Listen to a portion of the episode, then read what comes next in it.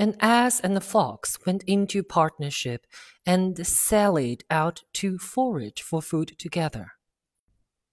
They hadn't gone far before they saw a lion coming their way, at which they were both dreadfully frightened.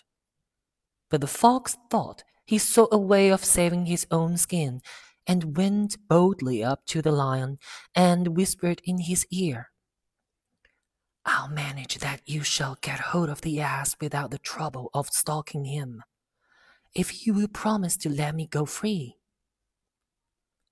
The lion agreed to this, and the fox then rejoined his companion and contrived before long to lead him by a hidden pit, which some hunter had dug as a trap for wild animals, and into which he fell.